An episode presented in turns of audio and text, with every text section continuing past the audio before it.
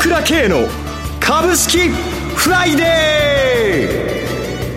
ーこの番組はアセットマネジメント朝倉の提供でお送りします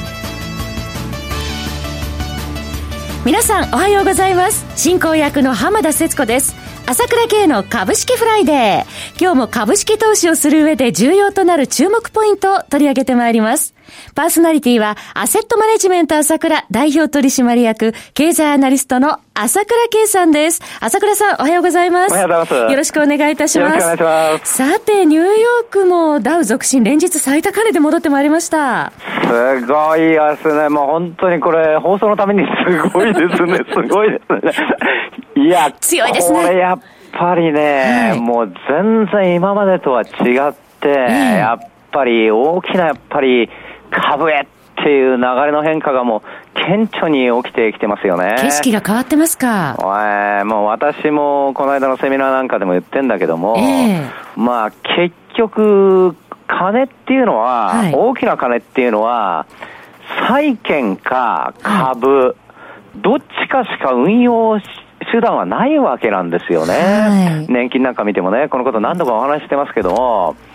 そこで債券がダメなんで、今もまた金利がじわじわじわじわ上がってきちゃってるんで、はい、まあ、米国債はじめ買えないわけですよ。そうすると、その巨大な金はどうしてもじわらじわら動いていくしかないわけなんだけども、はい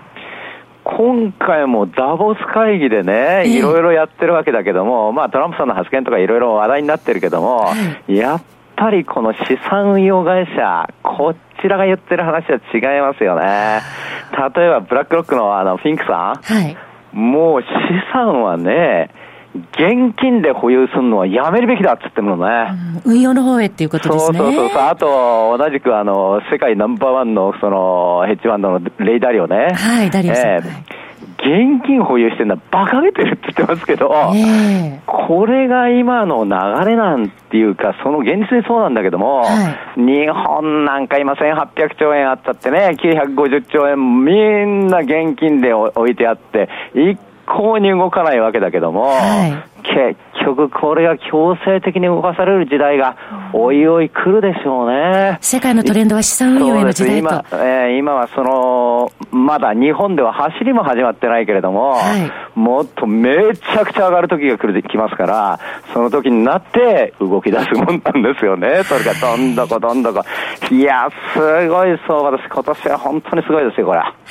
この後、あの、為替動向などについても伺っていきたいと思いますが、さて、朝倉さん、先週から始まりました、朝倉経済レポートの試し読みキャンペーン、かなりたくさんの方にお申し込みいただいてるそうですね。えー、そうなんですね、おかげさまでね。やっぱり相場いいですからね。はい。えー、それでこの試し読みのキャンペーンなんですけども、来月2日まで、2月2日の金曜日までやってますからね。はい、で、アンケートにお答えしていただくだけで無料でプレゼントしてますからね。もう読んでない人はこの相場がなんで上がるのかわかりますから、ぜひ試してもらいたいですね。無料といえば、朝倉さんのモーニングニュースも30回無料で聞けるんですけれども、こちらも朝倉さん一押しのサービスですよね。いや、これもぜひ聞いてもらいたいですよね。これやっぱり市況解説とともに、今日の一番のと、例えば今日だったら、ECB じゃないですか。そうですね。こういう話をバチってしてるわけですよね。はい、ですからまあ、レポートとかセミナーで、まず対局を掴んで背骨。はい、こうやればいいんだってことを掴んでもらって、日々のニュースはモーニングニュースということでね、これでチェックしてもらうということですよね。はいね30回無料で聞くことができますのでね。そうなんです。やってもらいたいです。はい。ぜひお試しください。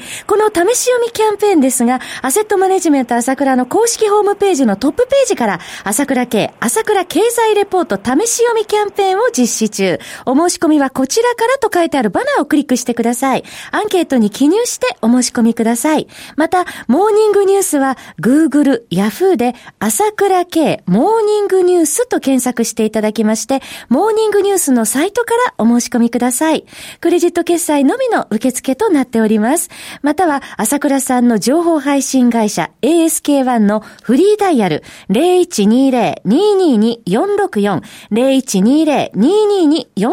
までお問い合わせください。それでは CM を挟んで朝倉さんに今後の見通しを詳しく伺ってまいります。鋭い分析力で注目を集める経済予測のプロ、朝倉慶。日々のマーケット情勢や株式情報、個別銘柄の解説を、朝倉本人が平日16時、メールでおよそ7分の音声を無料で配信中。株の判断に迷ったら朝倉慶。詳しくは、アセットマネジメント朝倉のウェブサイトへ。本日の指標解説無料メールマガジンにご登録ください。アセットマネジメント朝倉は、証券取引、金銭有価証券の予託、貸付行為は行っておりません。また、情報提供する金融商品のお取引では、相場変動などにより損失を生じる恐れがあります。取引説明書、契約締結前交付書面などを十分にお読みいただき、ご理解の上お取引ください。金融商品仲介業者登録、関東財務局長金中第605号。さて、まずはじめに朝倉さんに現在の相場環境を整理していただきます。そうですよね、はい、まあ昨日一昨日というふうに下げてるわけですけども、はい、まあはっきり言えば、またあっという間に上がっちゃうでしょうね。なるほど、えー、今週は2万4000日経平均つける場面もありましたけれどもね。そうなんですよね。はい、まあやっぱりこの、は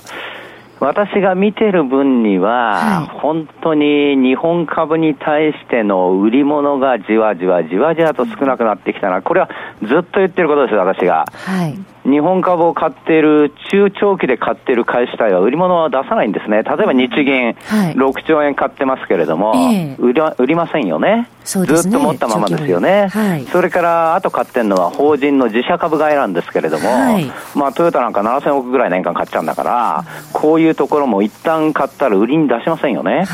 もう一つは NISA ですね。NISA も売ったら税金が取られちゃうんで、その売って税金取られないけども、そ次ができないので、そのまま持ってますよね。ね。そうですね。そうすると日本で買ってる主体っていうのがずっと買った後売りが出ないわけだ。はい。で、現在の水準っていうのが、まあ、バブル後26年ぶりの高値になってるので、はい、バブルの時やっぱり4万円からね、実質4万円から2万円まで下げが早かったので、真空地帯を駆け上がってるのと同じになっちゃってるので、はい、やっぱり上げピッチがやっぱり早くなるっていうのは当たり前のことなんですね、売り物がないという真空地帯なんですけども、はい、そこに持ってきて、私がいつも言ってるのは、あの、バブルとか笑わせないでくださいよって、株売却ブームでしょ、逆バブルでしょってことをずっと言ってきてるわけですよね。日本人の個人投資家はなんと27年間にわたって株を売り続けてきてて、生損保もそうだし、銀行もそうだし、一度として買いに回ったことはないわけだから、中長期で見ればね。はい、その動向なんですけども、例えば去年も5兆8000億ぐらい売ってるんですけれども、大体6兆円ですよね。はい、1ヶ月平均5000億売ってるわけだ。えー、1ヶ月平均でね。えーで、今年の傾向を見ると、大発会の1月4日と5日で、この間も話したけども、えー、まあ、6000億近く売ったわけだけど、そのうちの現金、特に現金はもう売りっぱなしなんですよ、現金で買う人は。信用取引は買ったり売ったりするんだけども、えー、これが4578億売ったんですよね。それが1月10日から12日の間に、やっと190億買い戻したんだけども、また先週は626億売ってるわけなんですよね。はい、で、かようにもう少しずつこれ見てもわかるけど、売りも、売りがだんだん、例えば先週なんか2万4000円乗せたので、はい、今までのパターンだともっと数千億売っていいパターンなんだけども、まあ600億で売り物がだんだん少なくなってきたなっていう感じがするわけ。はい、で、ここでずっと日銀に買われて玉がなくなってきてるわけでしょ？えー、となると、品薄に非常に日本の相場はなっていると考えるべきなんですよね。非常に株が品薄になってきて、上がり下がりが、あそういう中で上がり下がりをしているなっていうふうに考えるべきなんですね。それが、それがどんどんどんどんそういう状、さらにそういう状況になっていくんですけどもね。はいそこでじゃあ、朝倉さん、そう言ったってね、昨日あのあの270円下げて、おととい180円下げたじゃないですかっていうことなわけでしょ、はい、もう下げましたね、どういうんですかってことなんですけれども、えー、要は、売り物がないんだったら下げるわけない。のに、なんで下げるんですかってことでしょ、うん、これなんですけども、はい、下げる日は、売り物がないんで下げるので、空売りで下げてるだけなんです。なるほど。背景は空売りなんですね、そうなんです。これが一番面白いんですけれども、はいえー、例えばあ、3日前ですね、あのー、307円高しましたよね。はい、この時の空売り比率っていうのは34.3%で、ずいぶんこう空売り比率が減少して、売りの買い戻しでバーって上がっちゃってるっていう部分があるわけなんですよね、やっぱり加速するときは、はい、だから2万4000円乗せて、えー、300円以上上げましたよということなんですけれども、はい、ところが、おとといの場合は183円安したんですけども、はい、空売り比率が34.3%から38.8%まで上がってるわけ。要は3日前に比べておとといは空売りがだいぶ増えてきたということの中で下げてるわけよ。はい、で、昨日はどうかっていうと、271円安したじゃないですか。そうですね。ね、空売り比率が41.3%まで上がってるんですね。えー、要するに、売ってる時は、売り物がないんで、空売りで一生懸命売って、で、やっと下げるわけなんだけども、えー、買い物するとバーンと上がっちゃうわけよ。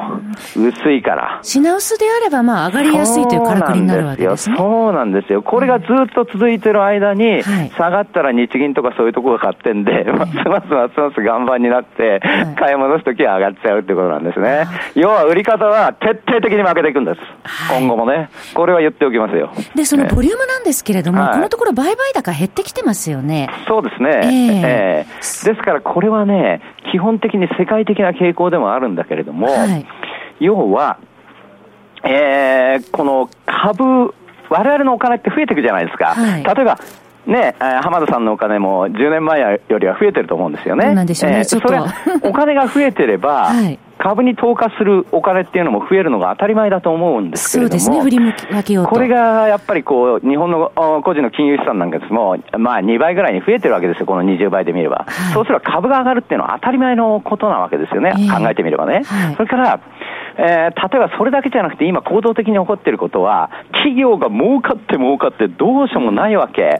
でその金が結局、今は昔と違って、結局増資もしないし、借り入れもしないわけだ、はい、で、その金がただあるんならいいけど、その金が余っちゃってるから自社株買いが7000億だとかってことでトヨタがやるわけじゃないですか。はい、だからますます株が薄くなっていくわけですよ。この儲けの金は株式市場に間接的に実需として入っていくわけだから、この状況が続く以上はどんどんどんどん品薄になっちゃってるわけよ。株全体が。だから、売買だけで見ると、世界の株式市場の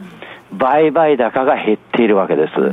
そうすれば上がりやすくなるっていうのは当たり前の傾向なので、はい、それがじわじわ起きているところに、先ほども言ったけど、債券が買えないので、株に来てる流れというのが、まだ日本では起きてないぐらいで、このぐらいしか上がってないわけだから、これからなんですよ。そういうことで日本には割安の株が山ほどあるので、はい、今日の日経の何面だったかな、20、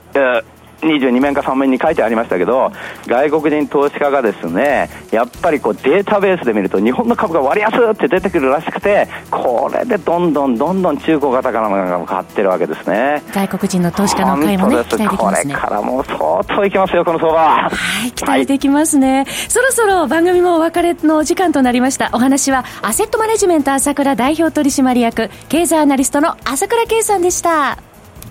私、朝倉慶が代表を務めます。アセットマネジメント朝倉では SBI 証券楽天証券証券ジャパンウェルスナビの口座開設業務を行っています。私どもホームページから口座開設をしていただきますと週2回無料で銘柄情報を提供するサービスがあります。ぜひご利用ください。それでは今日は週末金曜日頑張っていきましょう!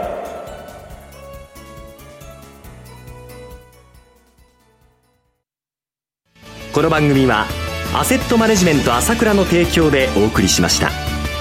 最終的な投資判断は皆様ご自身でなさってください。